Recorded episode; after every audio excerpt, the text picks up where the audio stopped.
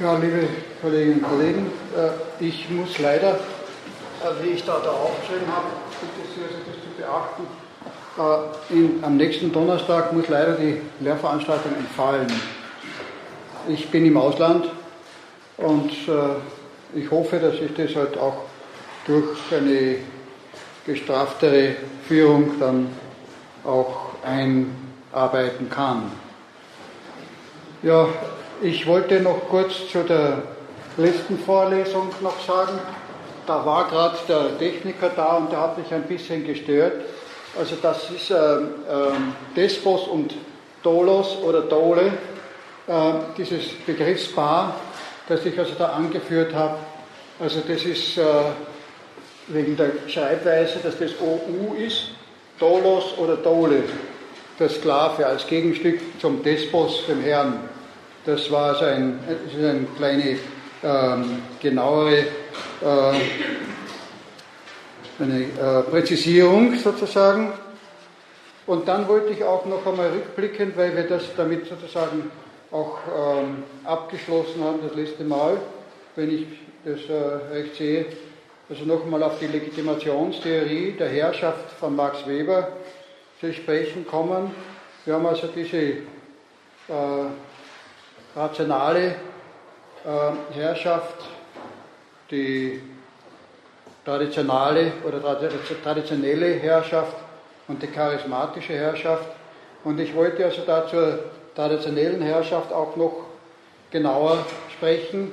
Es ist so, dass natürlich das nicht nur sozusagen im Sinne des konservativ-traditionellen Verständnisses äh, hier anwendbar ist, wobei eben äh, im konventionellen Verständnis eben auch das Althergebrachte etwas Heiliges ist. Grundsätzlich muss ich sagen, bei Max Weber ist immer, was Herrschaft ist, äh, mit einem gewissen Heiligkeitsanspruch, aber nicht im religiösen Sinne.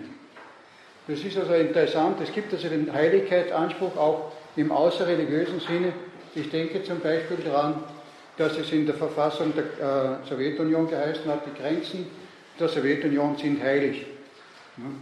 Also sonst war nichts, also das, das wirklich Heilige war natürlich nicht heilig, aber die Grenzen der Sowjetunion sind heilig. Also das ist nur zur Präzisierung, dass man sieht, es gibt eben auch eine Anwendung solcher Begriffe im rein säkularen Sinne und im, das kann man natürlich jetzt nicht genau äh, differenzieren. Also es ist eigentlich eine, äh, man kann sagen, eine Entlehnung, die natürlich bewusst auch diese Bedeutung beibehält durch die Wortnennung und trotzdem eine neue, eine neue Bedeutung geben will. Also nicht theologisch ähm, definierbar, aber eben äh, doch eine neue Bedeutung, die doch dem Alten eigentlich in einem gewissen Anspruch entspricht. Also das wollte ich auch noch ergänzen. Äh, dann wollte ich auch ergänzen äh, in Bezug auf den Begriff konservativ sozusagen, also traditionell oder konservativ. Also möchte ich sagen, äh, wenn wir den Begriff konservativ verwenden, dann muss man das vom Geschichtlichen her auch untersuchen, wie, wann entstand der Begriff. Der Begriff entstand im Römischen Reich und zwar ähm, gab es damals also die Bezeichnung der Konservator Rei Publice oder der Konservator Populi, das heißt, in dem Sinne hieß damals äh, Konservator der Retter von Servare, äh, aufbewahren, Konservare sozusagen retten. Und davon leitet sich dann bekanntlich also auch die äh, Konserve ab, wobei ähm, der, mit dem Begriff Konserve gleichzeitig auch äh, eine neue Bedeutung gegeben ist, nämlich die Aufbewahrung von etwas, das eigentlich bereits äh, sonst verderben würde oder abgestorben ist und eben einer bestimmten Einwirkung bedarf, um vor dem letzten Zerfall gerettet zu werden. Also dass diese Bedeutung sozusagen ist eine äh, spätere Bedeutung ähm, aus der ursprünglichen römischen Bedeutung, auf die ursprüngliche römische Bedeutung wollte ich eben auch noch hinweisen. Ja, das wären die kurzen Nachträge noch zu den Legitimationstheorien der Herrschaft ähm, nach Max Weber. Ich möchte auch heute gleich mit Max Weber einsteigen. Und zwar als erstes Thema möchte ich heute ohne Anspruch auf Vollständigkeit, weil also das in der Kürze, wie, weil wir also jetzt schon ähm, eine gewisse, am Anfang eine gewisse Gedrängtheit haben, ohne Anspruch auf Vollständigkeit den Begriff der Macht als ersten Punkt besprechen. Macht und Gewalt. Ähm, und zwar gehe ich, gehe ich da wieder auf Max Weber und bringe wieder ein wörtliches Zitat. Das ist also auch wieder ganz gut, wenn man da ähm, mitschreibt. Ich kann es auch wiederholen. Und zwar bezeichnet Macht nach Max Weber jede Chance, innerhalb einer sozialen Beziehung den eigenen Willen auch gegen Widerstreben durchzusetzen oder durchzuführen, gleich viel, worauf diese Chance beruht. Also gleich viel, worauf diese Chance beruht, das heißt, es ist eigentlich sehr repressiv, dieses Verständnis. Also den eigenen Willen gegen Widerstreben, äh, aber es ist halt, äh, sagen wir auch, eine Beobachtung, dass es eben solche Verhältnisse gibt. Dem stehen natürlich auch andere äh, Möglichkeiten, Macht zu interpretieren gegenüber. Und ich möchte da besonders auch äh, Hannah Arendt heranziehen, die eigentlich am anderen Ende gewissermaßen steht. Also für sie heißt, bei ihr heißt es, die Macht bleibt immer beim Volk. Also das entspricht auch dem, was ich das letzte Mal bei ähm, Hegel gesagt habe. Hegel meint ja, äh, es kann sich nur der zu etwas zwingen, äh, es kann nur der zu etwas gezwungen werden, der sich zwingen lassen will. Das heißt, letztendlich bleibt es dem Volk, dem Machtunterworfenen überlassen, unterwirft er sich tatsächlich dieser Macht oder unterwirft er sich nicht. Oder anders, anders gesprochen auch, letztlich ist jede, jeder Führungsanspruch darauf angewiesen, dass er tatsächlich auch den Gehorsam finden wird. Und diese Unsicherheit besteht also auch äh, bei Tyrannen äh, genauso wie bei demokratischen äh, Politikern, die also eigentlich einen ähm, höheren Anspruch auf ähm, Gehorsam äh, haben oder zumindest glauben, einen höheren Gehorsam haben zu können. Was die Tyrannei betrifft, muss ich also auch sagen, äh, die Tyrannei beruht auf, ausdrücklich auch auf Willkür und Gewalt. Und das äh, Absurde dabei ist das Phänomen, dass die Gewalt eine Faszination auf den Menschen ausübt. Das ist äh, ein psychologisches Phänomen. Wir beobachten es etwa daran, wir beobachten es äh, jeden Tag, wenn wir die Zeitungen aufschlagen. Was uns fasziniert, sind Berichte von Gewalttaten. Es schaudert, aber gleichzeitig fesselt es die Aufmerksamkeit und man kauft die Zeitung. Die Zeitungen wissen das natürlich. Äh, und wenn also in einer Zeitung mehr Gewalttaten beschrieben werden, dann wird diese Zeitung auch mehr gekauft. Die Faszination der Gewalt ist ein trauriges Kapitel sozusagen, aber es ist ein reales Kapitel. Es ist ein Kapitel sozusagen, das zu überwinden äh, oder das langsam zu überwinden eine Aufgabe der Demokratie ist. Da werden wir dann noch äh, darüber sprechen, aber grundsätzlich muss man eben von dieser Voraussetzung ausgehen die, äh, äh, auch der moderne Terrorismus äh, eignet sich sozusagen diese Faszination der Gewalt an. Und es ist auch interessant, dass man äh, zum Beispiel in Europa feststellen muss, seitdem äh, der Islam, islamistische Terror äh, eine gewisse Schlagzeilenwirkung in Europa und in Amerika errungen hat, steigt das Interesse am Islam. Traurig aber war, dass gerade die Gewalt hier ein so, eine solche Auswirkung hat. Ja, also wir müssen von dieser Realität sozusagen ausgehen. Und dasselbe war natürlich auch der Fall etwa bei den äh, totalitären Regimen.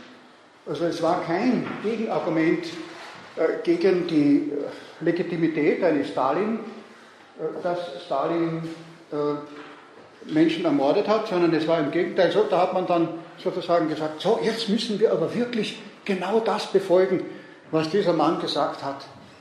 Es war nicht vielleicht so, dass man, weil äh, Stalin durchschaubar war, für jeden, der also die Sachen erlebt hat, weil er durchschaubar war als ein Tyrann, dass er deshalb also weniger Gehorsam äh, erhalten hätte, sondern im Gegenteil, das war eine Basis eines, äh, einer Begründung des Gehorsams. Natürlich wusste auch Stalin, dass er mit seiner äh, Macht abhängig ist von seinen Beratern und von seinen Befehlsträgern und hatte auch Angst vor ihnen. Und es war ja auch deshalb, dass er eben in seinem Umkreis gerade so viele Menschen ermordet hat und ähnlich übrigens auch äh, Hitler. Also das heißt, die, äh, ein, ein Aspekt, ein Teilaspekt dessen, dass eben auch der Tyrann weiß, die Macht bleibt letztlich beim Volk. Aber der starke Mann, der Sieger, der hat sozusagen Recht. Wenn zwei Staaten im Kriegszustand sich befinden, dann äh, ist es bis heute so, dass die Version der Geschichtsdeutung, die also die Siegermacht hat, die richtige ist. Äh, wer weiß, wie sich die Situation geändert hätte, was wir heute für eine Zustände hätten, wenn zum Beispiel der Zweite Weltkrieg äh, horribili dictu anders ausgegangen wäre. Äh, es sind das die Realitäten sozusagen. Auf der anderen Seite muss man auch sagen, gerade angesichts der Atomkrise in Japan derzeit, Japan ist ein doppelt gebranntes Kind, weil es ja auch die äh, Atomenergie in der Form der Waffe als einziger Staat erleiden musste. Also die einzigen Abwürfe auf äh, bewohntem Gebiet mit unterschiedsloser Tötung von ganzen Bevölkerungen, ob die jetzt Kombatanten sind oder nicht. Also da vom Kollateralschaden zu sprechen wäre eine ähm, Verharmlosung. Das ist im Grunde ein Kriegsverbrechen, das da geschehen ist. Und ich sage das auch jederzeit. Und insofern sind auch Atombomben an sich auch die Herstellung von Atombomben die Vorbereitung von Kriegsverbrechen. Weil es eben unterschiedslose Tötung von ganzen Bevölkerungen ist, äh, ohne äh, Rücksicht darauf, ob es sich um einen Kombatanten oder um Zivilbevölkerung handelt. Und zwar absichtlich, ausdrücklich und absichtlich. Aber ich kann mich erinnern, in meiner Kindheit, wie fasziniert die Menschen waren von der Atombombe. Und äh, wie schwer es damals also auch war, für einige kritische Denker diese Faszination zu durchbrechen. Ein neues Zeitalter ist eingeläutet worden mit den Atombombenabwürfen. Man hat zwar dann gesagt, wir werden jetzt diese Energie zähmen und äh, sie friedlich anwenden, aber das Ergebnis sehen wir ja jetzt. Also ich mache jetzt keinen Vortrag über die Atomenergie, aber ich möchte es nur in dem Zusammenhang eben äh, erwähnt haben, dass es offenbar zwei Facetten, zwei Versionen von Macht gibt. Die eine Macht, die eben auf der Gewalt beruht und die andere Macht, die auf dem Volk beruht. Und dazwischen sozusagen die gesamte Realität. Oder Macht meine ich jetzt, äh, Macht meine ich jetzt nicht, äh, war vielleicht falsch ausgedrückt, sondern äh, nackte Gewalt ist das Extrem. Ne? Die nackte Gewalt auf der einen Seite und auf der anderen Seite äh, oder ähm, eben die, der Respekt vor der einzelnen Person, die Verwirklichung dessen, was das, der Wille des, des Volkes ist. Also in dem Sinne, in dem positiven Sinne, der in die Zukunft weist und eigentlich das Charakteristikum eines demokratischen Machtverständnisses ist, würde ich es so formulieren, die Macht ist der gebündelte Wille aller an dem Gemeinwesen Beteiligten. Der gebündelte Wille, das heißt, es muss um gewisse äh, Anliegen zu verwirklichen, zu einer Kooperation kommen. Manche Anliegen lassen sich nicht realisieren ohne entsprechende Kooperation. Wir könnten den Fortschritt in verschiedenster Hinsicht nicht erlebt haben. Also den Fortschritt meine ich jetzt durchaus im positiven Sinn, dass es natürlich auch negative Fortschritte, wie ich gerade bezeichne, die Atombombe zum Beispiel, dass es auch das gibt, lassen wir jetzt einmal vorläufig beiseite, aber alle positiven Fortschritte äh, bedürfen eben einer entsprechenden Kooperation und Koordination. Und diese Kooperation und Koordination äh, beruht darauf, dass im Grunde genommen eine äh, analoge Richtung des Willens aller äh, im Volk sozusagen äh, existiert. Natürlich muss das auch artikuliert werden. Also ein gebündelter Wille wird artikuliert von jemandem, der natürlich damit sich auch Macht aneignet und in dieser Aneignung von Macht natürlich auch äh, die äh, Fähigkeit hat oder die Möglichkeit hat, diese Macht zu äh, missbrauchen, umzuleiten in seine eigene Kasse zum Beispiel und so weiter. Oder eben äh, zur äh, Anwendung äh, der militärischen Macht gegen das eigene Volk, aber auch, ich sage also, man darf natürlich nicht so differenzieren, alles was das eigene Volk betrifft, ist schlecht und alles was die fremden Völker betrifft, sei gut. Also insofern muss ich sagen, jede Machtanwendung gegen Menschen, noch dazu unschuldige Menschen, ist einfach ähm, ein Missbrauch. Also ähm, ich möchte auch äh, hinweisen auf die Archetypen von äh, Zeki Jung, die also auch den Siegertypen sozusagen als kämpferischen Siegertypen äh, besonders hervorheben. Und ich möchte auch erinnern daran, dass äh, die äh, Filmindustrie, die äh, Romane und so weiter auch immer wieder darauf beruhen, dass sozusagen äh, der Kämpfer für das Gute, was auch immer das Gute ist, der wird natürlich einerseits idealisiert, aber andererseits äh, unterlässt man auch diese, diese Idealisierung bis zu einem gewissen Grad in seiner Anwendung. Es wird nur der, der Blick ver, ähm, verzerrt, dass er sauber aussieht. In Wirklichkeit ist es aber auch gar nicht, nicht einmal in den Karikaturen, die also da gezeichnet werden, in den ähm, Comics, die also die Macht verherrlichen und die von allen mit Faszination betrachtet werden. Äh, also das, das möchte ich darauf hinweisen, wie das in die Tiefen der Psyche hineinwirkt. Also die äh, Verherrlichung äh, von nackter Gewalt. Von der sich zu befreien sozusagen eine Aufgabe ist, die offenbar immer noch in der Zukunft liegt. Also die Waffenspiele, mit denen man schon bei Kindern, oder ich denke zum Beispiel auch nur an, einen, an ein Detail, äh, wir haben also jetzt da vor ähm, Somalia äh, die äh, massenweise Kidnapping von Schiffen, also Piratenwesen, Piratenunwesen, wie es seinerzeit im Mittelmeer äh, existiert hat. Und trotzdem, obwohl man eigentlich sieht, welche Folgen das hat und welche fatale Angelegenheit das ist, dieser Diebstahl, der, den man dann noch dazu äh, verharmlost, dass es angeblich fürs Volk ist, aber das Volk dort habe ich noch nie gesehen, dass das auch nur um einen, einen Groschen davon bekommt. Das heißt, dass er wirklich auch einen Fortschritt erhalten würde. Das ist auch absurd, weil der Mann, der das macht, hat eine andere Einstellung als die dienende Einstellung. Wenn er die dienende Einstellung hätte, dann würde er das nicht machen. Also von einem Menschen, der derartiges macht, ist das Dienen nicht zu erwarten. Und trotzdem verharmlost man noch das bis zu, den, bis zu den Kinderstuben, wo dann die Piraten sozusagen was Schönes sind. Ja, man ist der Pirat, man bringt den anderen um und wird damit reich und schön ist das Leben. Und man siegt und man hat immer recht und alle anderen sind die, die Opfer, nicht wahr? Also ungefähr in dieser Art wird sozusagen dieser archaische Typus im Menschen immer wieder sichtbar. Archaisch meine ich nicht im Sinne von ursprünglich, sondern archaisch im Sinne von einer Gesellschaftsentwicklung, die einmal einen bestimmten Anfang genommen hat, auf den wir eben heute auch zu sprechen kommen werden. Das ist jetzt aber bitte, lassen wir jetzt einmal vorläufig noch so stehen.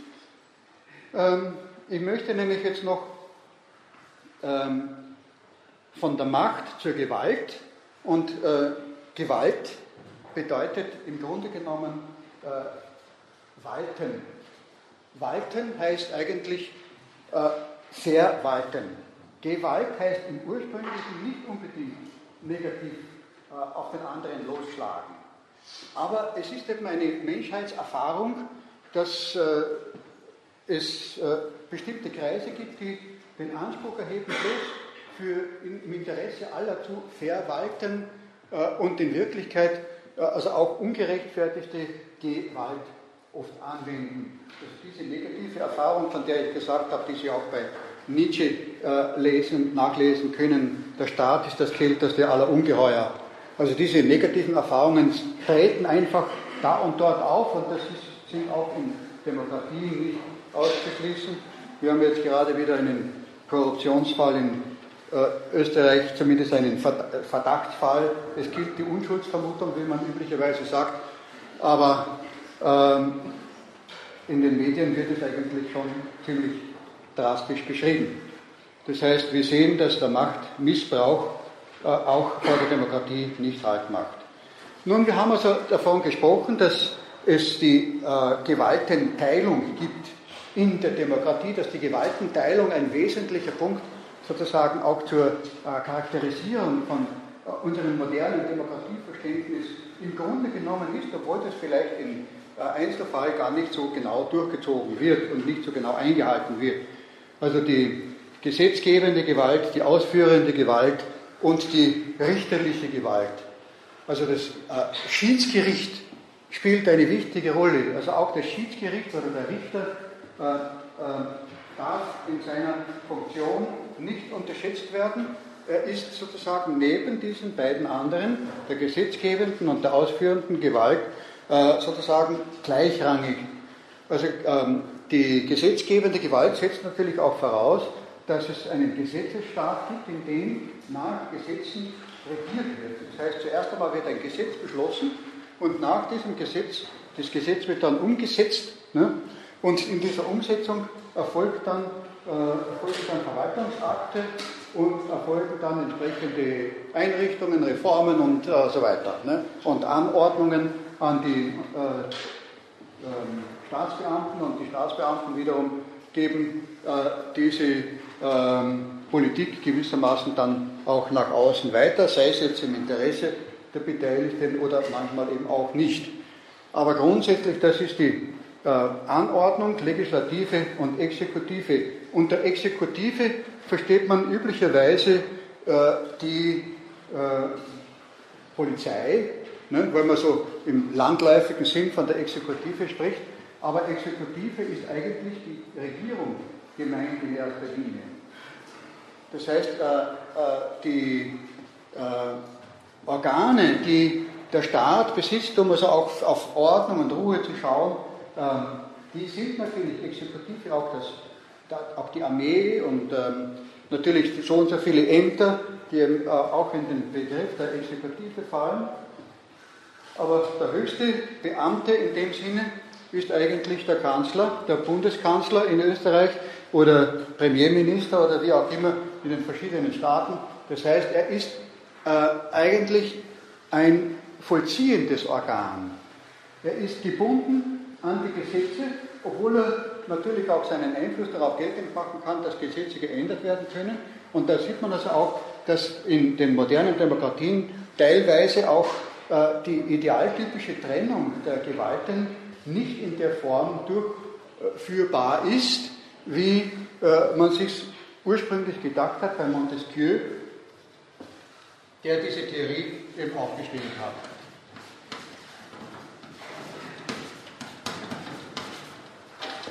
Ähm,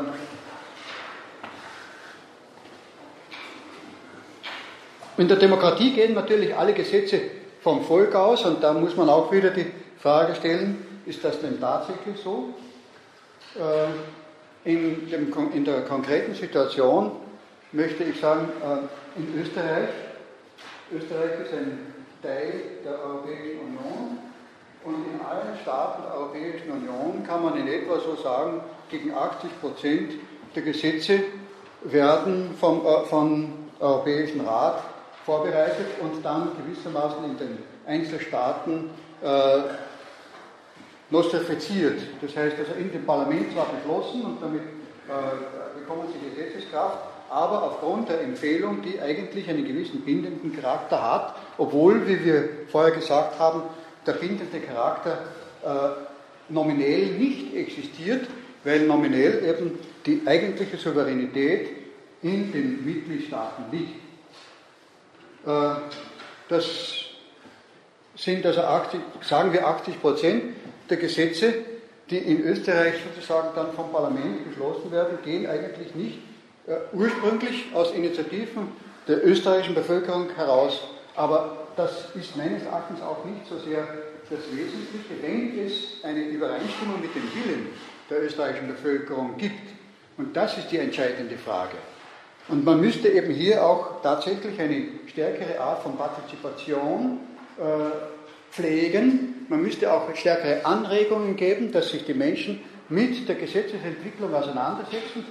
Man sagt also auch immer, die europäischen Angelegenheiten auch immer zu kontrollieren und diesbezüglich auch ein waches Bewusstsein zu pflegen. Ja, und was die richterliche Gewalt besitzt, äh, noch zu Schluss. Ich äh, hatte eben auch einen sehr interessanten rechtsphilosophischen Lehrer, René Macic.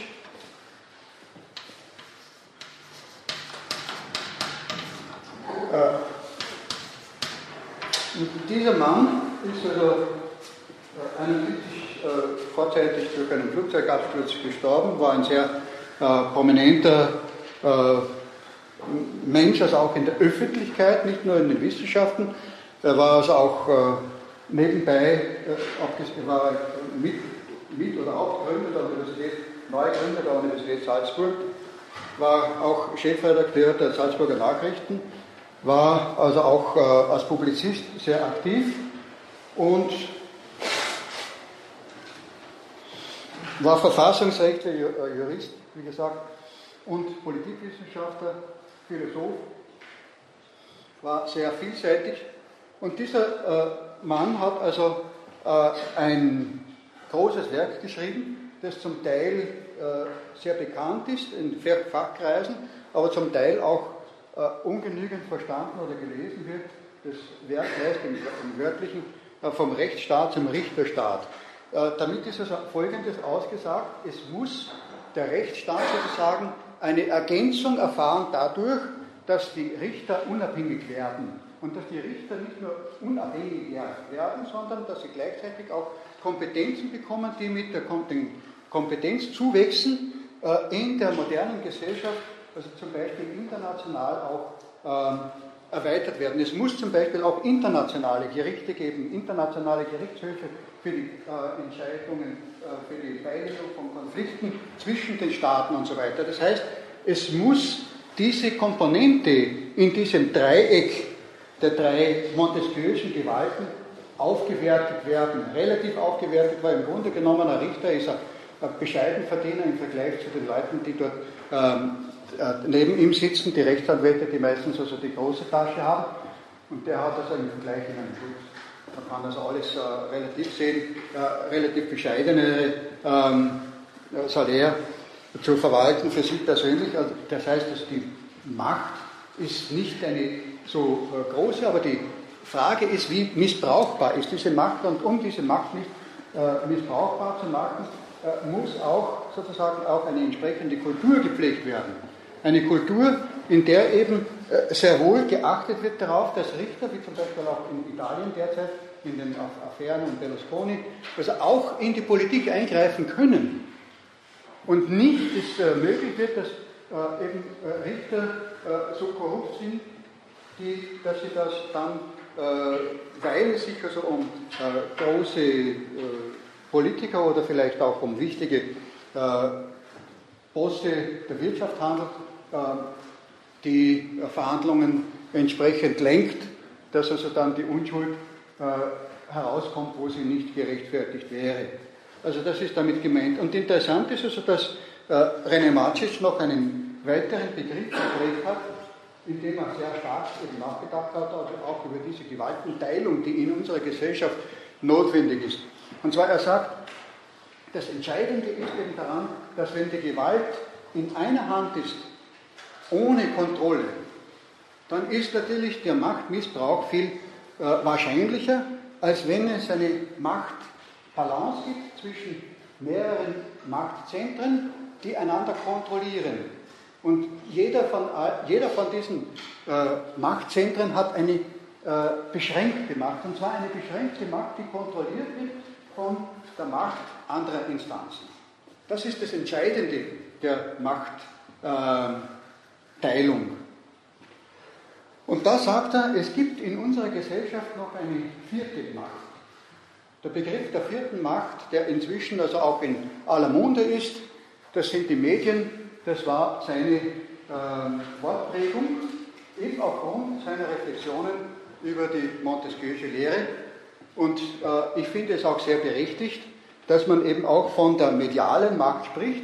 Und dabei ist also das äh, entscheidende Kriterium, äh, um das es ihm dabei gegangen ist, dass diese vierte Macht eben auch geschützt werden muss vor dem Missbrauch. Das heißt, dass beispielsweise äh, Publizisten, Journalisten, Redakteure nicht deshalb gefeuert werden dürfen, so wäre seine Idealvorstellung, die also womöglich auch ähm, gesetzlich so festgelegt ist, dass es unabhängig ist, dass sie nicht gefeuert werden dürfen, weil sie der Linie des Blattes widersprechen.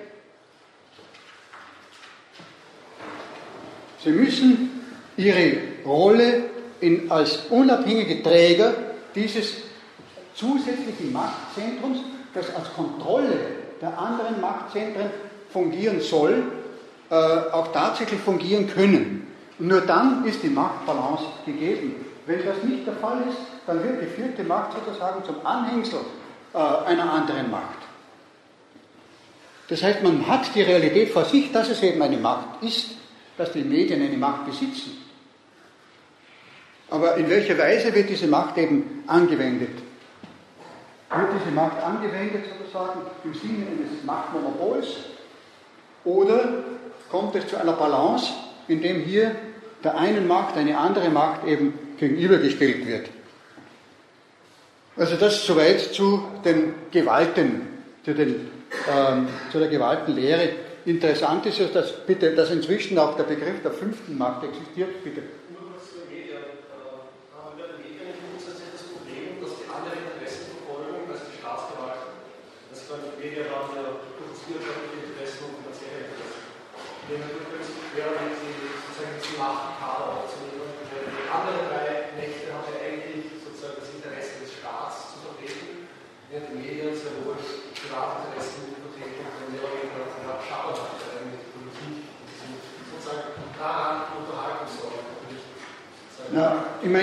Genommen hat, ist, die, ist die Möglichkeit, wenn Sie vom Schabernack reden, ich, ich, finde, das ist also an für sich in der Praxis nicht so sehr die Rede, muss ich schon sagen. Aber grundsätzlich ist das in allen Bereichen. Es gibt zum Beispiel auch reine Jux-Parteien, die also um die Macht im Staate äh, sich bewerben und teilweise mit recht großem Erfolg sogar. Ne? Also das heißt, es ist nicht auf die eine Macht konzentriert und bei der anderen nicht der Fall. Aber ich sage nur grundsätzlich, äh, bleibt die, die, äh, der, der, Vorzug gewissermaßen, wenn eine äh, Aufteilung der Macht auf mehrere Zentren existiert. Und wenn diese Zentren auch ihrem, äh, ihrer eigenen Struktur entsprechend äh, sich entwickeln können, unter der Kontrolle natürlich jeweils der anderen Zentren, aber in aller Offenheit. Und wesentlich ist sogar die, dritte, die vierte Macht deshalb, weil ja äh, die öffentliche Meinung äh, sozusagen artikuliert wird. Wir haben ja gesagt, der gebündelte Wille, der gebündelte Wille des Volkes, wo soll er artikuliert werden? Nur in parteipolitischen Reden? Das ist dann parteilich. Das heißt, die Medien sind gewissermaßen schon aufgrund des, der äh, nicht unbedingten parteilichen Bindung, die Gott sei Dank also sich auch ein bisschen verändert hat. Also es war in, in früheren Zeiten, wenn ich also so zurückblicke, in früheren Jahrzehnten eine viel stärkere Parteipresse äh, in Österreich und das hat sich also in dieser Hinsicht entwickelt, aber nicht unbedingt zum bloßen Vorteil, weil also damit auch die wirtschaftlichen Interessen in dem Maße an die Stelle der Parteiinteressen getreten sind. Äh, das ist der Nachteil davon sozusagen. Aber äh, man muss die Sache einmal nehmen, wie sie ist, ob jetzt so oder so. Grundsätzlich die, die ähm, Balance bleibt ein entscheidendes Kriterium oder ein wichtiges Kriterium für eine mögliche Entwicklung in Richtung einer Demokratie. Damit eben tatsächlich dass die Macht vom Volk ausgehen kann. Ohne Artikulationsmöglichkeit, äh, wie soll es dann funktionieren? Äh, übrigens, also zur vierten Macht gehören natürlich heutzutage auch die, gehört natürlich auch die ähm, elektronische äh, vierte Macht, die, das Internet. Und das haben wir jetzt auch gesehen, also in den arabischen Staaten, aber schon vorher, etwa in der äh, inzwischen ein bisschen in den Hintergrund getretenen äh, Fast-Revolution der Jugend in, im Iran, wo ebenfalls äh, die elektronischen Medien eine ganz wesentliche Rolle gespielt haben. Ich habe also damals selbst mit ähm, äh, persischen Studenten und äh, persischen Politikern und Philosophen an diesem Kontakt gehabt und habe also erlebt, wie die also ständig am Handy gesessen sind oder am Computer und die Twitter-Nachrichten äh, verfolgt haben und so weiter und dass das also eine äh, Faszination für sie ausgeübt hat, wobei ich damals also von Twitter keine Ahnung hatte. Das war die erste Konfrontation damit. Also man sieht, dass das äh, ein weltweites Phänomen ist, äh, das hier stattfindet und dass eben hier tatsächlich neue Machtzentren im Sinne der vierten Macht im Entstehen sind. Ja, und die fünfte Macht, von der man redet, was ist das? Hat da jemand schon davon was gehört? Bitte. Bitte? Ähm, dass das jetzt nicht zur Antwort ja? zu der Frage, wir reden immer von der Macht des Volkes. Ja.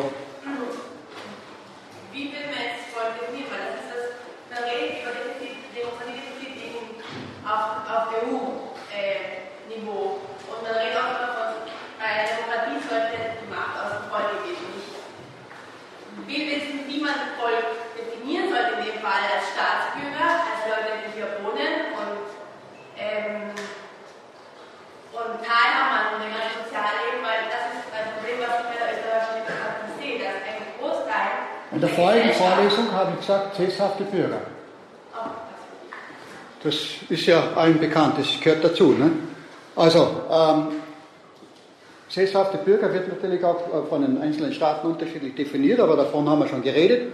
Ich möchte das jetzt nicht wiederholen.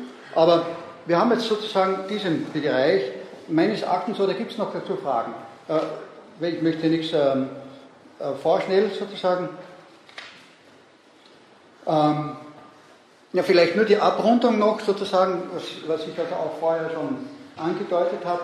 Das Entscheidende der Demokratie besteht eben darin, wie teilweise eben auch durch diese äh, Dreiteilung der Macht, aber grundsätzlich auch durch andere Maßnahmen Gewalt zu reduzieren. Der Sinn der, der, der Gewalt in der Demokratie ist, Gewalt zu reduzieren. Die Legitimation der Gewalt in der Demokratie besteht darin, die Gewalt zu reduzieren. Und zwar natürlich, insbesondere natürlich das Verbrechen. Das ist ganz klar. Und ja, was das Verbrechen betrifft, muss ich sagen, wir leben zwar in einem Staat, in dem die Korruption ein bisschen geringer ist nach den internationalen Korruptionsmaßstäben, aber jetzt haben wir gerade wieder eben Beispiele gehabt, wo, das, wo man sieht, vielleicht ist es auch Auf, der Aufdeckungsgrad in Österreich größer, aber Österreich schaut nicht so rosig aus. Aber grundsätzlich kann man sagen, also das ist ein Kriterium, Reduzierung der Gewalt. Es ist im Interesse des Volkes, nicht gewaltsam unterdrückt zu werden. Das ist das äh, fundamentale erste Interesse natürlich. Aber das betrifft natürlich nicht nur die sogenannten Volksangehörigen, sondern alle Menschen, die in einem Staatsgebiet wohnen. Bitte.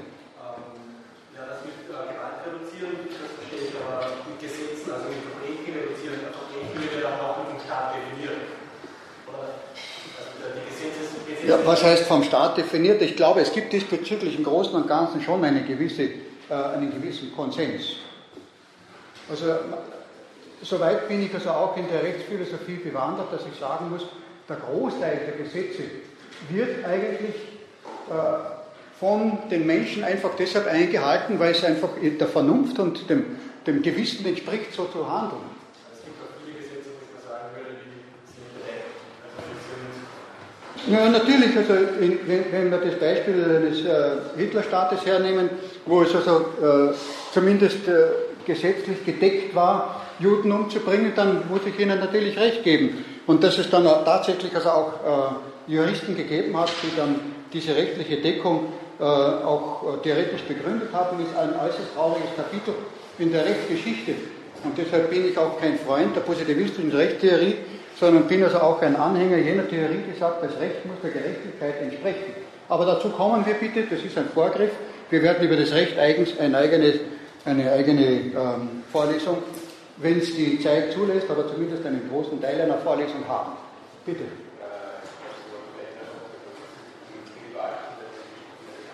Ja, die habe ich angekündigt und bin jetzt durch die Wortmeldungen ein bisschen davon abgetragt worden. Die Frage ist also an Sie gewesen, was es ist. Und dann habe ich eben äh, erlebt, dass ich nicht die Antwort bekommen habe, sondern Fragen. Das bitte, äh, ich danke also für den Hinweis. Also, wenn es äh, die, die, unter fünfter Gewalt versteht man das Lobbywesen, Lobbying, Lobbyismus. Wobei natürlich unter Lobbyismus im Sinne der wertfreien Definition alles verstanden wird.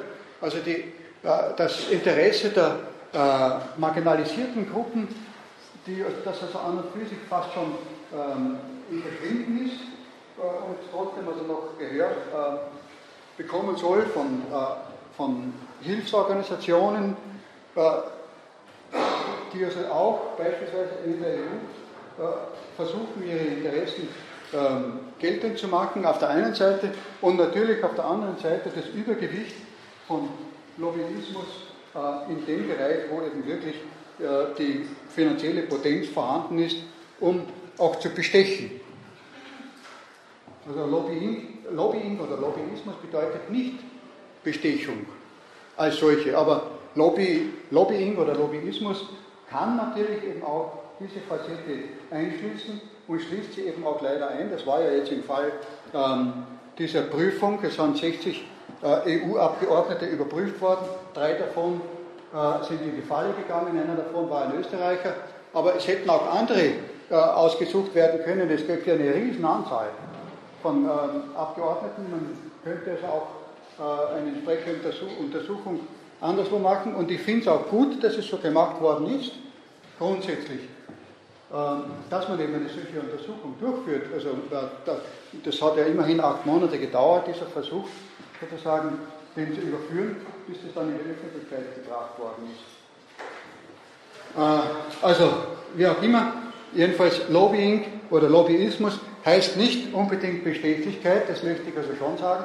Lobbying oder Lobbyismus bedeutet eigentlich nur äh, bestimmte Sonderinteressen, äh, auf bestimmte Sonderinteressen äh, hinzuweisen. Der Name leitet sich ab, insbesondere in New York, also in den großen ähm, Hochhäusern, da gibt es also eine Vorhalle, die manchmal sehr prunkvoll ausgestaltet ist und dort äh, befinden sich also dann ein paar Leute, von, ähm, die also äh, bestimmte Interessen vertreten. Und davon, also dass die in dieser Lobby, in dieser Vorhalle sich befinden und dort eben versuchen, die Leute aufzufangen und dann kurz mit ihnen zu reden und äh, ihre, äh, ihre Anliegen vorzutragen. Bitte. Naja, äh, es geht eigentlich weiter. Das ist, äh, wenn man es, wenn man also eigentlich nicht, überhaupt nicht, kann, möchte ich sagen, höchstens am Rande, weil an und für sich ist das eine Einrichtung der direkten Demokratie, auf die wir noch besprechen kommen werden, die ein eigenes Kapitel darstellt. Die direkte Demokratie. Aber wie gesagt, das möchte ich jetzt nur als Stichwort einmal äh, hingeben, aber es ist nicht in dem Sinne, weil der äh, Lobbying ist sozusagen inoffiziell. Während Volksinitiativen, äh, Volksbegehren, Volksabstimmungen, ähm, Volksbefragungen und so weiter, die ganzen äh, Instrumente der direkten Demokratie sind äh, staatsinterne, offizielle oder staatsüber, vielleicht auch staatsübergreifende, das ist aber noch eine Utopie vorläufig, aber zumindest vom Staat geregelte offizielle. Und das ist der Unterschied. Lobbying ist völlig inoffiziell.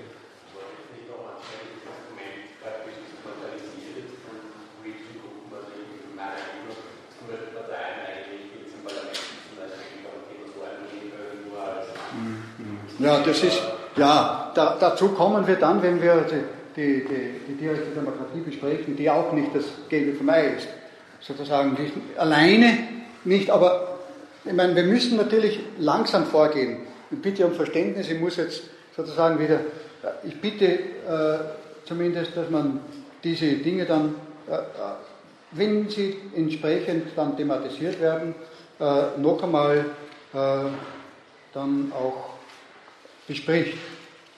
Also ich habe also die äh, Macht als den gebündelten Willen bezeichnet und komme dabei natürlich auf die Frage, was ist der Wille? Da sind wir ja sozusagen in der Philosophie oder vielleicht auch äh, teilweise über die Philosophie hinaus, äh, auch in der Psychologie. Aber äh, der Wille ist die Fähigkeit des Menschen, aus bewussten Motiven und mit eigener freier Zielsetzung zu handeln.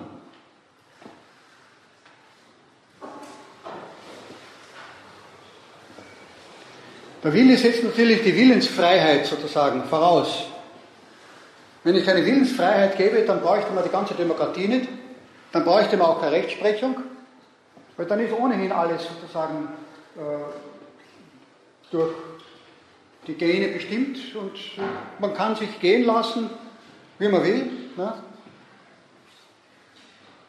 Ja, gehen lassen meine ich jetzt nicht, also den, ähm, im, im wörtlichen Sinne, sondern es ist eine Legitimation, äh, die in die falsche Richtung geht. Es wäre, also ich glaube, dass das auch absurd ist. Ich kann mich also da erinnern, da gab es folgenden Fall. Ich habe also eine Ringvorlesung gehabt. Und in dieser Ringvorlesung hat also ein Professor ähm, einen Vortrag gehalten vom medizinischen Standpunkt aus, äh, hat er behauptet, äh, gibt es keine Willensfreiheit äh, gehirnphysiologisch und so weiter. Sie kennen diese Geschichten. Das war ein großer Hörsaal, äh, einiges größer als das da. Äh, und äh, das war dann so, ich weiß nicht, ob ich den Namen nennen soll. Ich glaube, es täte ihm leid, wenn ich den Namen nennen würde. Aber jedenfalls, wie auch immer. Äh, es war dann so, dass äh, ein Student im Auditorium sich durch diese Thesen so provoziert gefühlt hat, dass er irgendwie gedrängt hat, etwas zu machen oder zu sagen. Und dann ist er also vorgegangen und hat gesagt, Herr Professor, ich habe bitte jetzt da ein Anliegen. Sie haben gesagt, es gibt keine Willensfreiheit, sagt er zu den entsprechenden Professoren. Ähm, Sie haben gesagt, es gibt keine Willensfreiheit. Schauen Sie, ich habe da ein Getränk. Ich habe dieses Getränk mitgenommen weil ich es trinken wollte während der Vorlesung. Aber ich habe einen freien Willen und ich kann jetzt damit auch, ich habe schon gedacht, um Gottes Willen, jetzt schüttet das denn. Und dann hat er sich, es war Winter, über den Kopf geschüttet. Ich kann das auch, vielleicht hat er sich in dem Moment überlegt, vielleicht hätte er die Absicht. Ich möchte nichts unterstellen. Ne? Aber jedenfalls hat er mir dann furchtbar leid getan, weil er dann mit dem nassen Kopf im Winter bei Minusgraden rausgegangen ist. Er hat eine Willensfreiheit bewiesen. Das war sein Experiment sozusagen.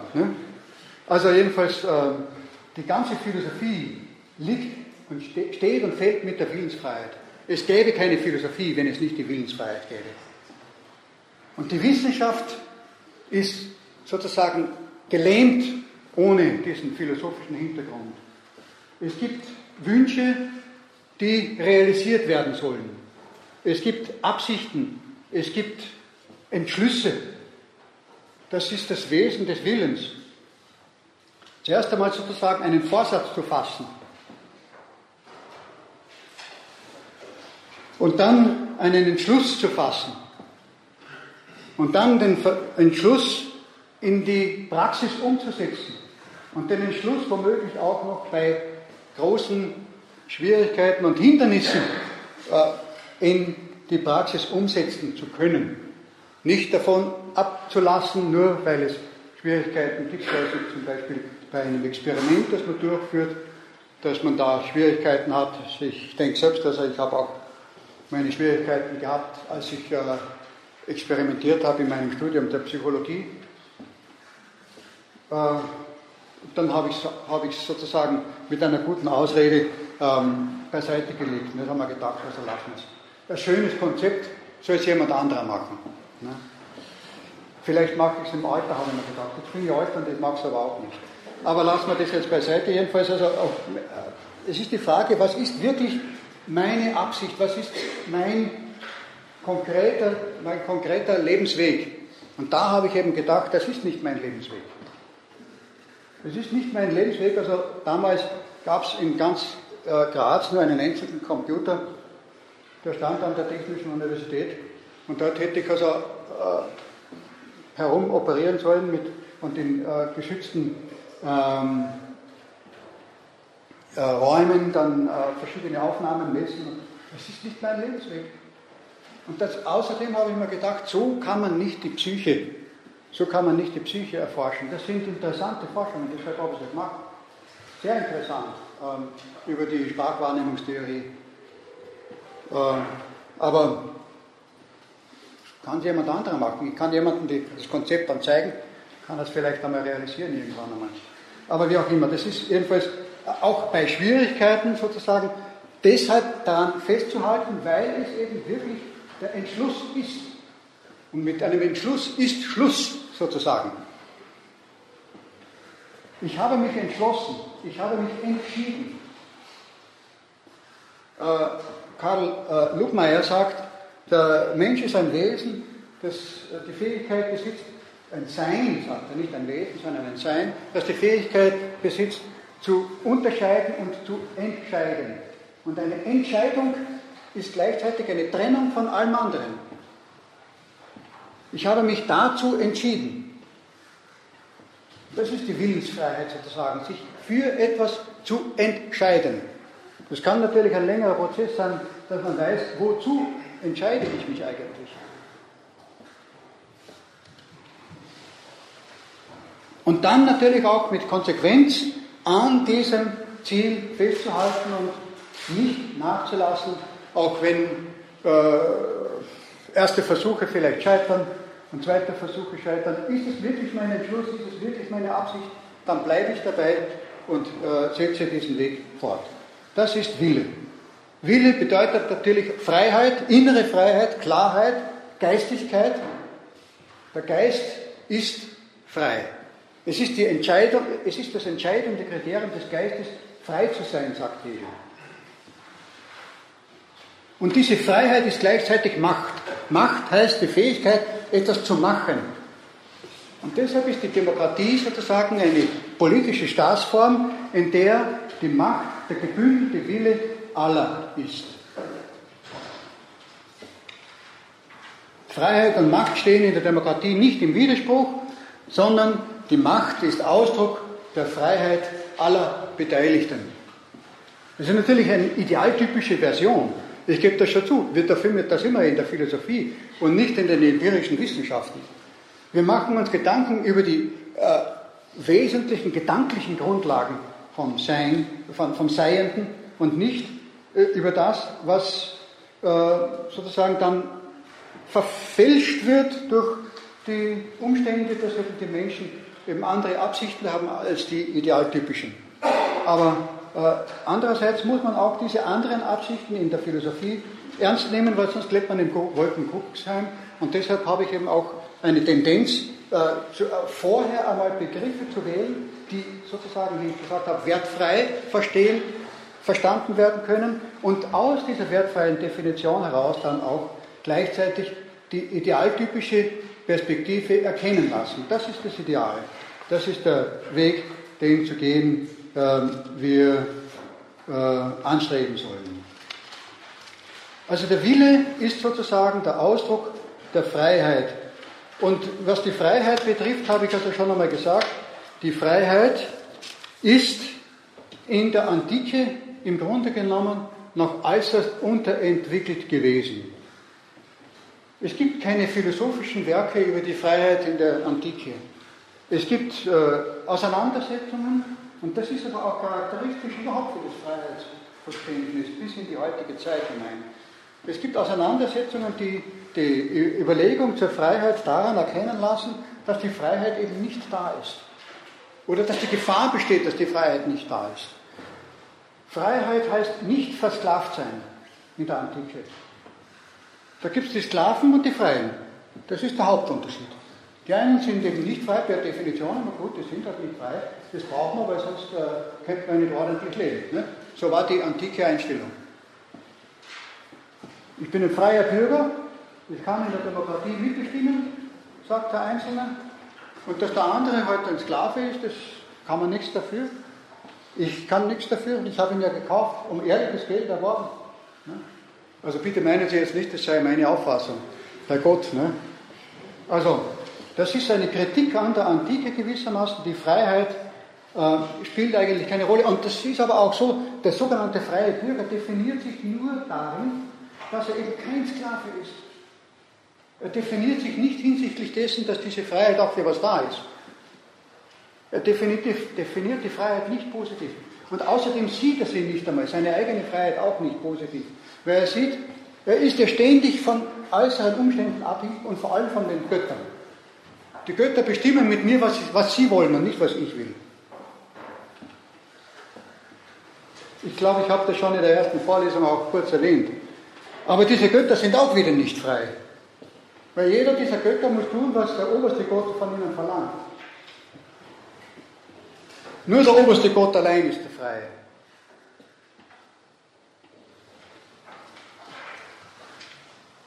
Aber auf der einen Seite sozusagen diese pessimistische Perspektive, aber auf der anderen Seite die Abwehr. Denken Sie bitte daran, wie sind unsere Freiheitsrechte entstanden und worin bestehen sie? Die politischen Freiheitsrechte sind Abwehrrechte. Das heißt, ich muss meinen Freiheitsraum verteidigen und schützen. Das, das war schon in der Antike auch. Dieses bisschen von letzter Freiheit, die ich dann noch vielleicht doch habe, auf die muss ich achten. Und die muss ich verteidigen, auch gegen die anderen. Die Freiheit ist nicht etwas Interkommunikatives sozusagen. Und die freien Bürger sind untereinander äquivalent. Aber im Grunde genommen sind sie auch Konkurrenten.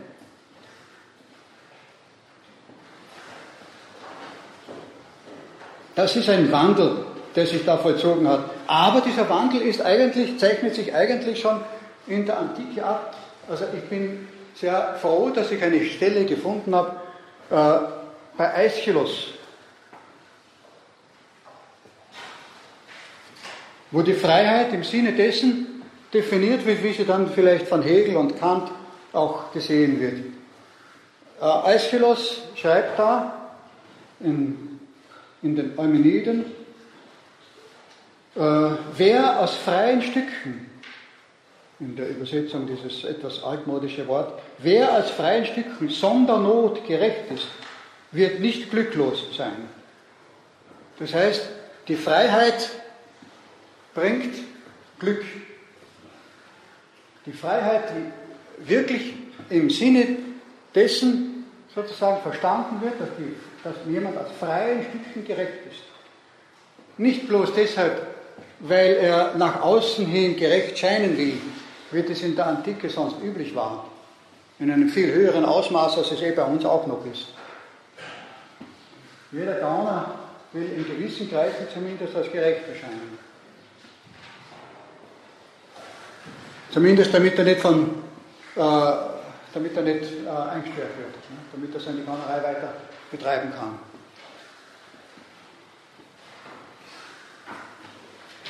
Und dann behauptet er, der Gauner, der Staat ist, das, ist der größte Verbrecher. Das ist also auch die äh, lustigste aller Formulierungen. Natürlich gibt es im Staat Leute, die also mit den Gaunern mithalten. Aber das ist Gott sei Dank nicht so verallgemeinerbar.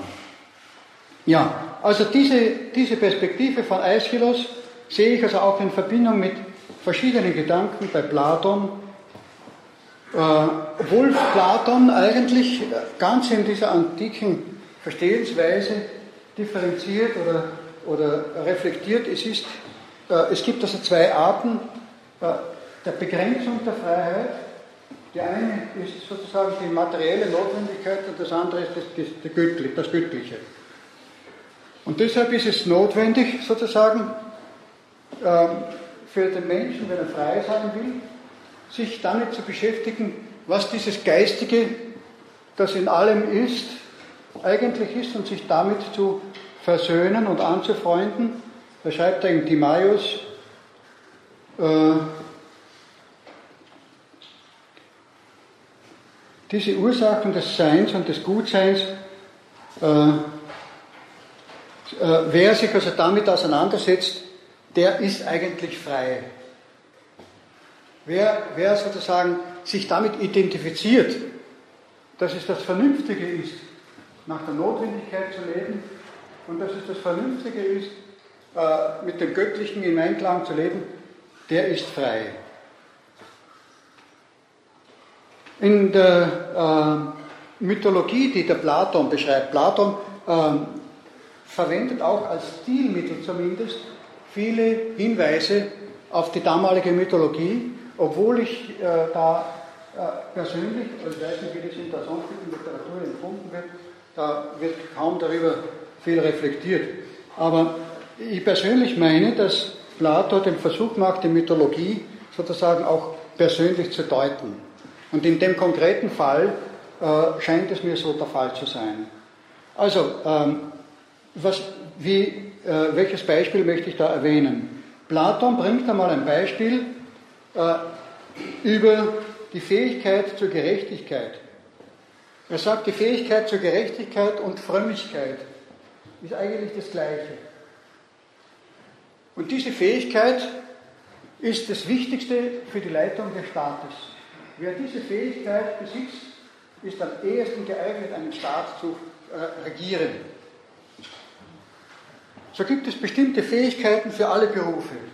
Es gibt die Fähigkeit, die jemanden dazu geeignet macht, ähm, ein guter Musiker zu sein. Es genügt nicht, wenn er ein Instrument in die Hand nimmt und behauptet, er kann musizieren. Er muss auch tatsächlich diesem Instrument äh, Töne entlocken können, die wohltun und als Musik empfunden werden und die Leute erfreuen. Äh, wenn, man einen, wenn man ein Haus bauen will, dann geht man zu einem Fachmann, dem Baumeister, der die Fähigkeit hat, zu berechnen, ob dieses Haus auch tatsächlich äh, den Ansprüchen entsprechen wird. Aber wie ist es nun mit dieser Fähigkeit, die im Staat äh, die wichtigste und notwendigste Fähigkeit ist, eben die Fähigkeit der Gerechtigkeit, die eben äh, nach ihm verbunden ist auch mit der Frömmigkeit. Aber um die Gerechtigkeit geht es in erster Linie dabei. Also wie, um diese, wie steht es um diese Gerechtigkeit? Da sagt er dann Folgendes. Zeus verteilte einst die Fähigkeiten auf die Menschen. Das heißt, es war nicht der Zeus, die, die, die haben Arbeitsteilung gehabt, die Götter. Also haben ein paar andere Götter da mitgearbeitet, aber jedenfalls der Zeus hat den Befehl dafür ausgegeben. Und äh, da gab es ja zum Beispiel einen Prometheus, der also da, ähm, äh, da wieder gehandelt hat, das lasse ich jetzt beiseite. Ähm, jedenfalls ähm, verteilt er diese verschiedenen Fähigkeiten und Gaben auf die Personen. Und er verteilt sie in einer ungleichen Art. Außer einer Fähigkeit. Die Fähigkeit der Gerechtigkeit, die verteilt er gleichmäßig. Fähigkeit der Gerechtigkeit und der Frömmigkeit, die verteilt er gleichmäßig auf alle.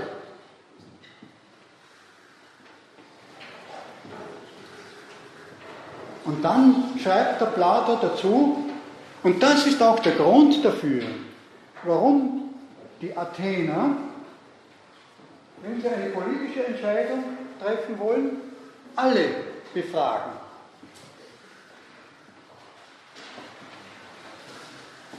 Ist das nicht ein wunderbarer Gedanke, auch wenn er also auf einer Mythologie beruht?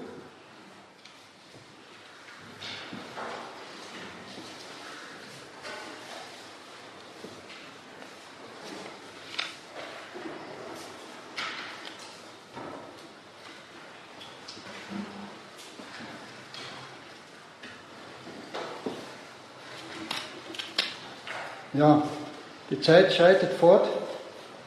Ich weiß nicht, wie ich das jetzt machen soll. Jetzt wollte ich noch ähm, über die Person sprechen, als nächsten Punkt.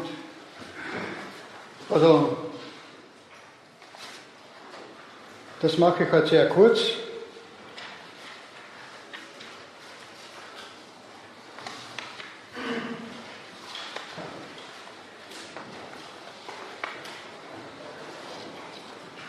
Das ist gerade, mir vorgenommen habe.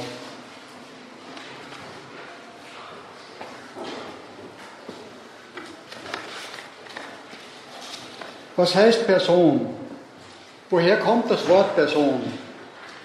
Person leitet sich äh, gemäß der Lateiner, der lateinischen Tradition ab äh, vom Wort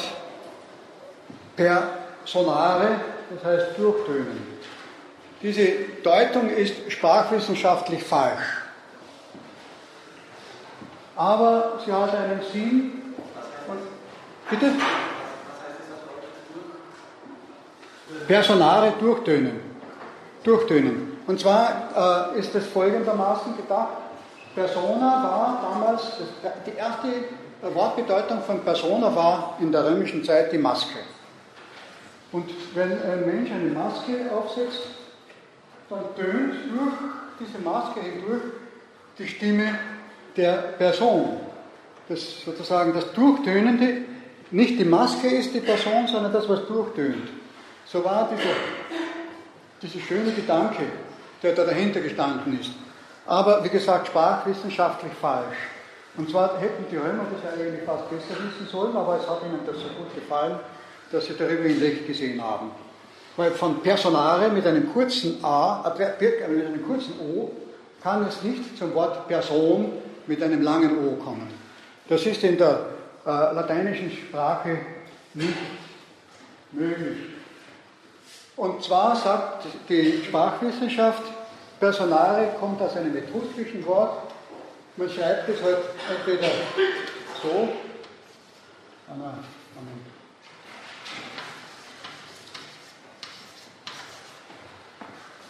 BH soll das heißen, oder man schreibt es also mit einem Phi am Anfang, das BH mit einem Phi, das ist ein etruskisches Wort und heißt im etruskischen Maske. Aber es hat auch andere Bedeutungen, zum Beispiel der Totengeist oder die Totenmaske, der Träger einer Totenmaske, der ganze Person. Und das ist wieder ein Wort, von dem äh, das also möglicherweise auch äh, wieder weitere Ableitungen hat, aber ich möchte jetzt nicht also im Sprachwissenschaftlichen stecken bleiben. Aber das möchte ich schon gesagt haben, diesen einen Gedanken dass das äh, eine, eine Sinndeutung ist, die eigentlich sprachwissenschaftlich nicht stimmt. Und zwar ist es interessant, dass das Wort Person sich also auch langsam entwickelt erst zu dem, was wir heute unter Person und zwar in der ersten Bedeutung, wie gesagt, war eigentlich Person Maske. Und dann war Person Rolle. Und zwar äh, Rolle in dem Sinne, dass wenn jemand in der Öffentlichkeit eine Rolle gespielt hat, als Persönlichkeit aufgetreten ist, als Staatsherr, als Staatsmann, dann war er Person, weil er eine Rolle hat. Person war in diesem alten Wortsinn nicht jeder Mensch, sondern bestimmte, bestimmte Menschen, die eben eine öffentliche Rolle spielen. Man sagt heute eine Persönlichkeit. Nächste der nächste Schritt war, dass Person auch angewandt wurde, sozusagen auf die Grammatik. Die erste Person, die zweite Person.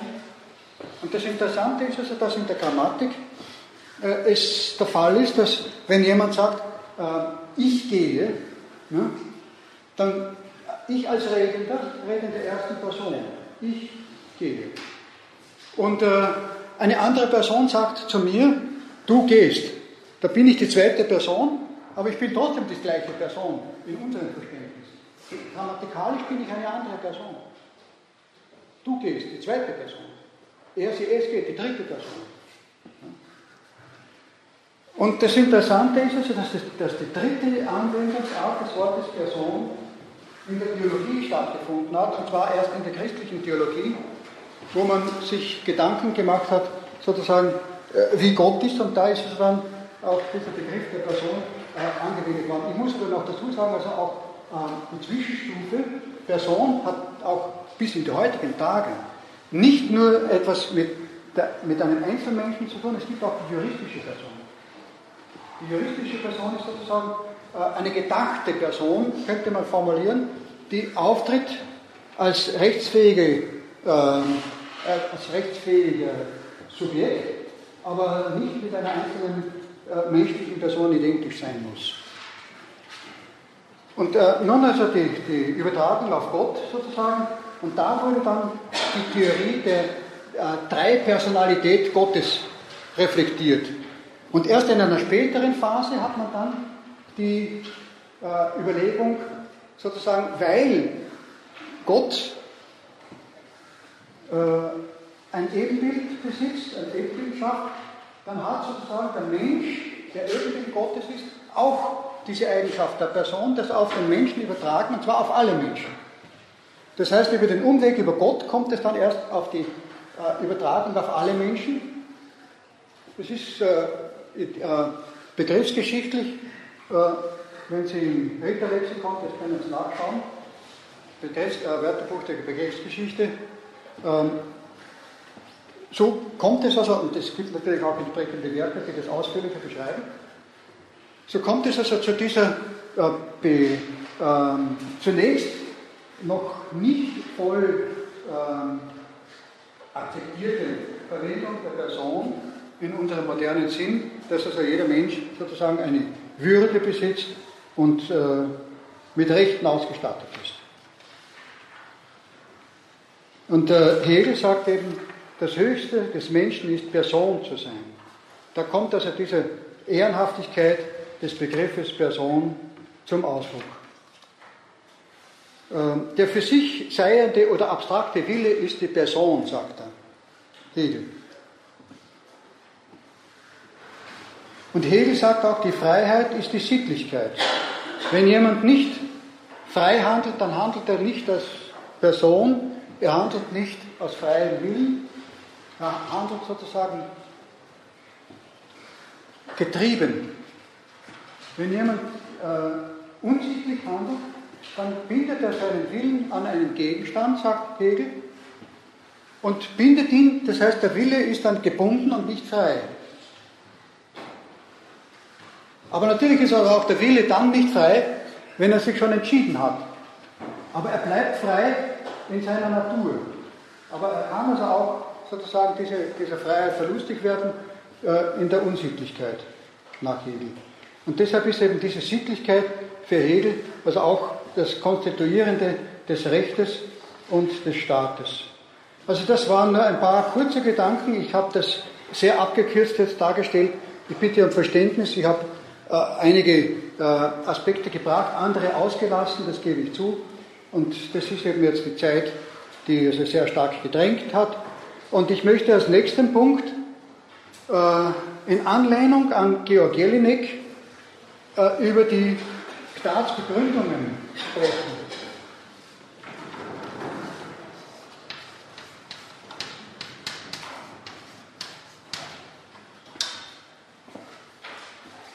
Georg Jelinek ist also eine äh, besondere Persönlichkeit der äh, Staatstheorie, der Staatsrechtstheorie genau genommen, 1851 bis 1911.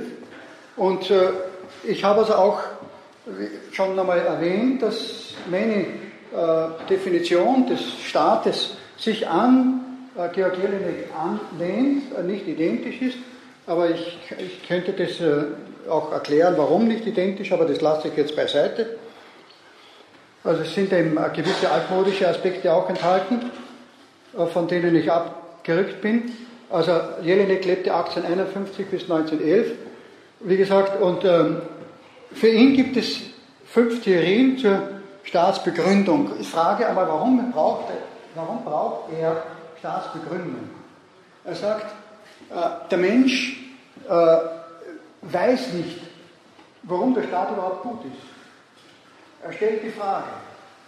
Und der Staat hat sich zu rechtfertigen gegenüber dem äh, Staatsbürger, warum er da ist.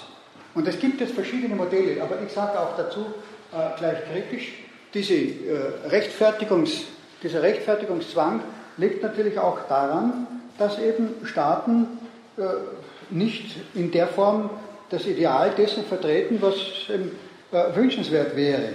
Das ist ganz klar. Das ist, aber ich sehe das auch optimistisch in der Form auch, dass ich meine, dass es eine evolutionäre Entwicklung gewissermaßen gibt, vom Archaischen, wo also ähm, die Gewalt äh, das Dominierende ist, hin zu einer äh, Humanisierung und Demokratisierung. Wobei ich allerdings auch sage, es gab immer schon das humane und das demokratische Element in der Seele aller Menschen, also die eben in einer naiven Art gewissermaßen auch gelebt haben und sich nicht verbieten und nicht äh, hineinreißen haben lassen in diesen äh, Kampf archaischer Mächte gegeneinander, der zum äh, Vernichtungskampf wird. Nun, was zählt äh, Jelinek auf? Ich möchte zuerst einmal äh, aufzählen, einfach die Namen. Äh, religiöse Theorien, dann Machttheorie, Rechtstheorien und dann noch ethische und psychologische Theorien. Ausführlich, äh, einmal, fangen wir mal an beim ersten, sozusagen bei diesen religiösen Theorien. Da haben wir mal die theokratischen Theorien.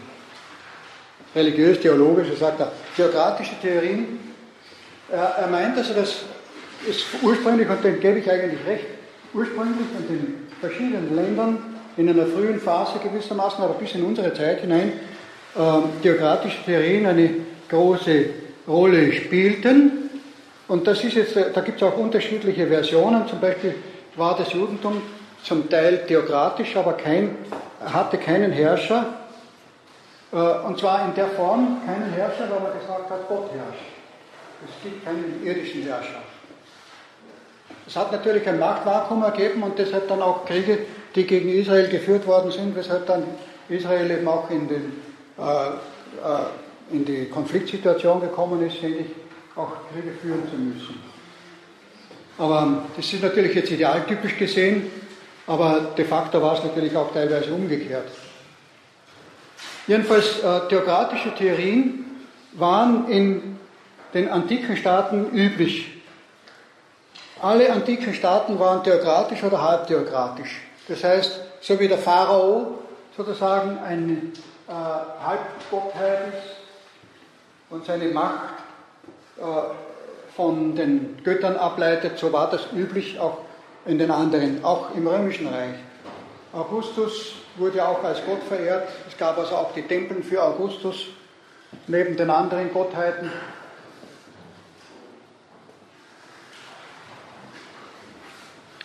Der chinesische Kaiser war sozusagen der Sohn des Himmels. Die haben also nicht ein Tien ist der Himmel. Äh, sie haben nicht ausdrücklich sozusagen äh, das Wort Gott verwendet, aber Sohn des Himmels. Das hat also auch mit der dortigen anderen Religion zu tun.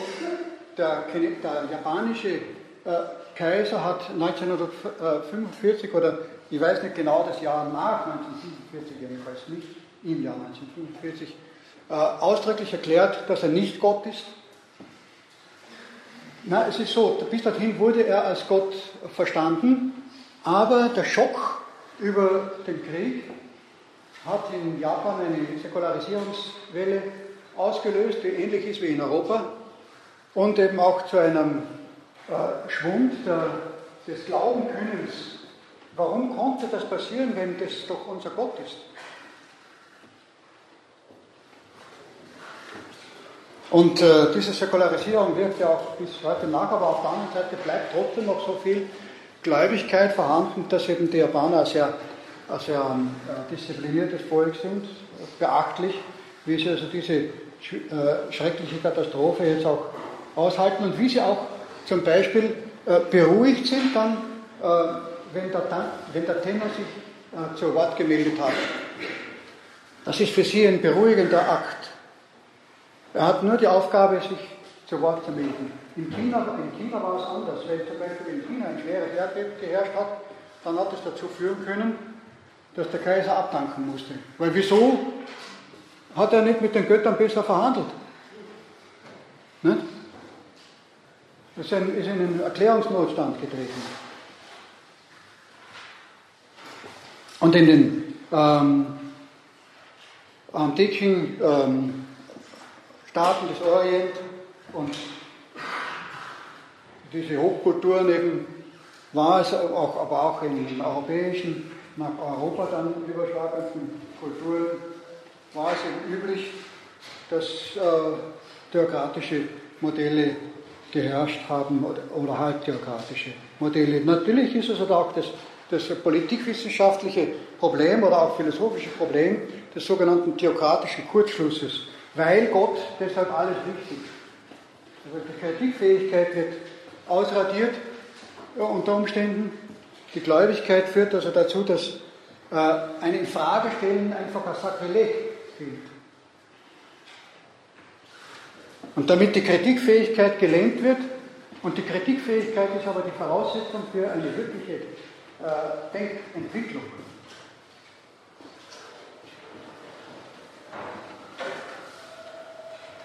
Natürlich ist es ein schöner Wunsch, ein frommer Wunsch, Gott möge herrschen sozusagen. Und der steckt da dahinter. Und natürlich, äh, theistisch gesehen, Gott selbst herrscht natürlich in einer gewissen Weise. Hinter allem theistisch gesehen. Aber die christliche Kultur hat diese theokratische Form nur in Ausnahmefällen äh, praktiziert. Äh, die christliche Form hat eine andere, äh, ein anderes Verhältnis entwickelt, auch der religiösen Begründung, und zwar äh, die Zweiteilung, die Zwei-Reiche-Theorie, die also auf äh, Augustinus zurückgeht Augustinus sagt, es gibt also zunächst einmal äh, die, ähm, ein Reich, das gedacht war oder geschaffen wurde von Gott, aber das dann durch die sündigen Menschen sozusagen verletzt wurde. Und es gab dann Reiche, weltliche Reiche, die sich eben diesem Willen Gottes widersetzt haben. Die Civitas Terrena, die weltlichen Reiche oder das weltliche Reich schlechthin und die Civitas Dei. Diese Differenzierung. Also die weltlichen Reiche sind nicht direkt von, nicht in der Form direkt äh, äh, auf Gott, durch Gott legitimiert. Im Gegenteil, vielleicht sogar, also das ist bei Augustinus, ist es da ein äußerst kritischer Gedanke, er sagt, Wer hat die erste Stadt gegründet und damit den ersten Stadtstaat? Der Brudermörder? Kain steht in der Bibel, das ist also die damalige Denkart, alles aus der Bibel abzuleiten und äh, äh, das als äh, sozusagen Ersatz für geschichtliche Forschungen äh, dann als den Beginn anzusehen. Der Brudermörder Kain gründet die erste Stadt wie der das gemacht haben soll, frage ich nicht wahr. Also das sieht man, dass da eben auch eine, äh, eine Geschichtenerzählung existiert, die eben eine theologische Bedeutung besitzt und die also auch ähm, äh, anerkennenswert ist. Aber wesentlich eben jetzt dieser grundsätzlich interessante und äh, kritische Gedanke, dass eben der Staat nicht äh, das Ideal dessen widerspiegelt, was Gottes Wille ist. Civitas Dei und Civitas Terrena sind nicht identisch. Heilsgeschichtlich meint er, wird es einmal sozusagen irgendwann vielleicht, oder ich sage das vielleicht erst dazu, aber von seiner Perspektive, natürlich ist die Frage, was ist Heilsgeschichte? Also in dieser heilsgeschichtlichen Perspektive eben, das ist auch das, was ich auch gesagt habe, die Evolution geht in diese Richtung, das ist sozusagen die Säkularisierung des heilsgeschichtlichen Gedankens. Karl Löwit war der Erste, der diesen äh, der festgestellt hat, dass diese äh, Fortschrittsidee eine Säkularisierung der Heilsidee des Christentums ist. Und äh, so gesehen mag es vielleicht einmal äh, zutreffen, aber wie gesagt, Tatsache ist, dass eben die Trennung da war. Und in dem Mittelalter hat man zum Beispiel äh, den Konflikt, nicht nur die Partnerschaft, sondern den Konflikt zwischen Kaiser und Papst gehabt. Der Konflikt hat immerhin zum Beispiel dazu geführt, dass Heinrich VIII. die Sacra de Roma durchgeführt hat, eine Zerstörung und Verwüstung Roms, weil er mal böse war auf den Papst und dann seinen Soldaten die Erlaubnis gegeben hat, Rom zu plündern. Dann ist er zwar wieder äh, reumütig geworden und ist den berühmten Kanostergang gegangen, er wollte sich wieder mit dem Papst versöhnen, aber immerhin, es war keine, äh, wie wir das heute oft auffassen, ja, Thron und Altar in einem idealen Freundschaftsverhältnis, äh, in allen Punkten einer Meinung und äh, wie, wie zwei äh, brave Geschwister, die nicht einmal die Geschwister sind immer so einig, wie man sich das idealtypisch oft vorstellt. Aber wie gesagt, das ist der Dualismus, die zwei Reiche. Und äh, eine andere, also wie gesagt, aber trotzdem die, die Perspektive in diese Zwei-Reiche-Theorie, äh, dass eine Entwicklung und äh, eine äh, ethische Erfordernis, ein ethisches Erfordernis besteht zur äh, Annäherung des einen an das andere. Dann gibt es also die äh, auch nicht theistische religiöse Legitimationen, zum Beispiel Hinduismus, Buddhismus und so weiter, die also nicht ausdrücklich theistisch argumentieren. Ja, das nur so nebenbei, dann gehen wir also über zu der Machttheorie.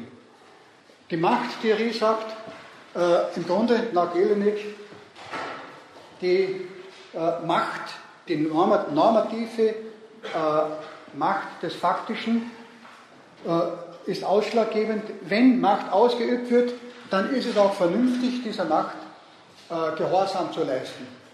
Bis zu einem gewissen Grad natürlich. Es wäre unvernünftig, also einen Befehl eines Machtträgers in einer Form zu, äh, sich zu widersetzen, wo man dann eben seines Lebens verlustig wird. Also insofern gibt es eine normative äh, Macht oder Kraft des Faktischen. Aber in dieser Hinsicht möchte ich also äh, auch zwei andere Ansätze erwähnen, was die Machttheorie betrifft, die nicht von Jelinek abgeleitet werden, und zwar von zwei äh, Soziologen, die als äh, frühe wichtige Denker der Soziologie gelten. Kumplowitsch. Ah, das ist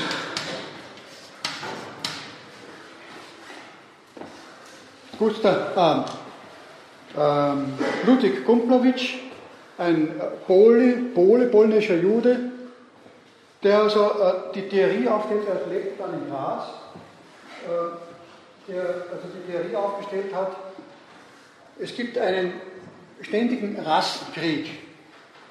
Er erlebte das besonders als Jude in Polen, dass eben da eine, und in dem Fall also hat er eben den Begriff Rasse verwendet, obwohl ich vielleicht äh, im weiteren Sinn von Völkern äh, sprechen würde. Äh, Völker, die einander äh, unterdrücken wollen und die einander ähm, die übereinander herrschen wollen. Das ist ja in der Geschichte tatsächlich oft der Fall gewesen. Und er meint eben, dass sozusagen, dass die, die erste Phase der, der staatlichen Entwicklung sei. Und sein Freund, die sind also auch miteinander befreundet gewesen tatsächlich, Gustav Ratzenhofer, das ist, wie man spricht, mit DZ. Also die Jahreszahlen kann ich Ihnen noch dazu verraten. Also Gumplowitsch 1838 bis 1909, Ratzenhofer 1842 bis 1904. Ratzenhofer hat also dann eine äh, neodarwinistische oder sozialdarwinistische Theorie äh, entworfen, sozusagen im Grunde genommen äh, ist alle Politik nur Feindschaft, äh, schädigen wollen des anderen und irgendjemand setzt sich durch oder irgendwelche Gruppen schließen sich zusammen, um gemeinsam andere zu schädigen. Das eine Interesse, das Eigeninteresse muss durchgesetzt werden. Das ist die Urkraft, das angeborene Interesse. Und äh, die Geschichte unterliegt einem absoluten Gesetz der Feindseligkeit. Machttheorie. Eine andere Theorie, die aber eine gewisse Ähnlichkeit besitzt, ist von äh, Karl Marx und Friedrich Engels und anderen entworfen worden, wo man nicht von Völkern oder Rassen spricht, wobei allerdings äh, Ratzenhofer auch positive Aspekte kennt, zum Unterschied von, ah, Entschuldige, äh, Kumplowitsch zum Unterschied von Ratzenhofer auch positive Aspekte kennt. Er meint, dass durch diese Rassenvermischungen äh, käme es auch zu äh, gegenseitigen Befruchtungen und zu Hochkulturen. Also das ist immerhin ein positiver Aspekt, den er dabei äh, auch äh, herausarbeitet. Aber wie gesagt, äh, Karl Marx und Friedrich Engels sprechen vom permanenten Klassenkampf. Wobei natürlich die Frage ist, was sind das, diese Klassen, wie entstehen sie? Und vielleicht sind also die in, in frühen geschichtlichen Verhältnissen die Theorie, die Theorie von Marx und Engels mit der von äh, Ratzenhofer und Kumplowitsch irgendwie auch ähm, verwandt.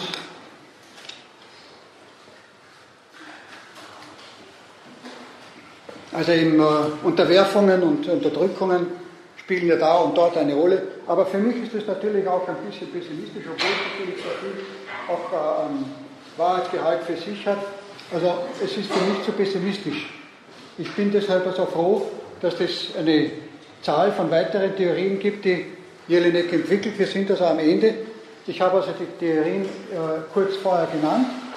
Die Rechtstheorien, die ethischen Theorien und die psychologischen Theorien, wovon die Rechtstheorien etwas ausführlicher zu behandeln sind, aber in der äh, nächsten bzw. übernächsten Vorlesung, weil die, über, die nächste Vorlesung, äh, die halte ich im, äh, im Ausland und da können sie nichts, da haben sie nichts davon.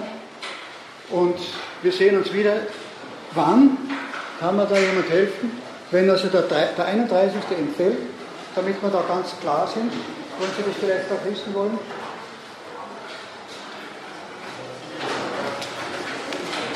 Der 7. April. Bis zum 7. April. Auf Wiedersehen.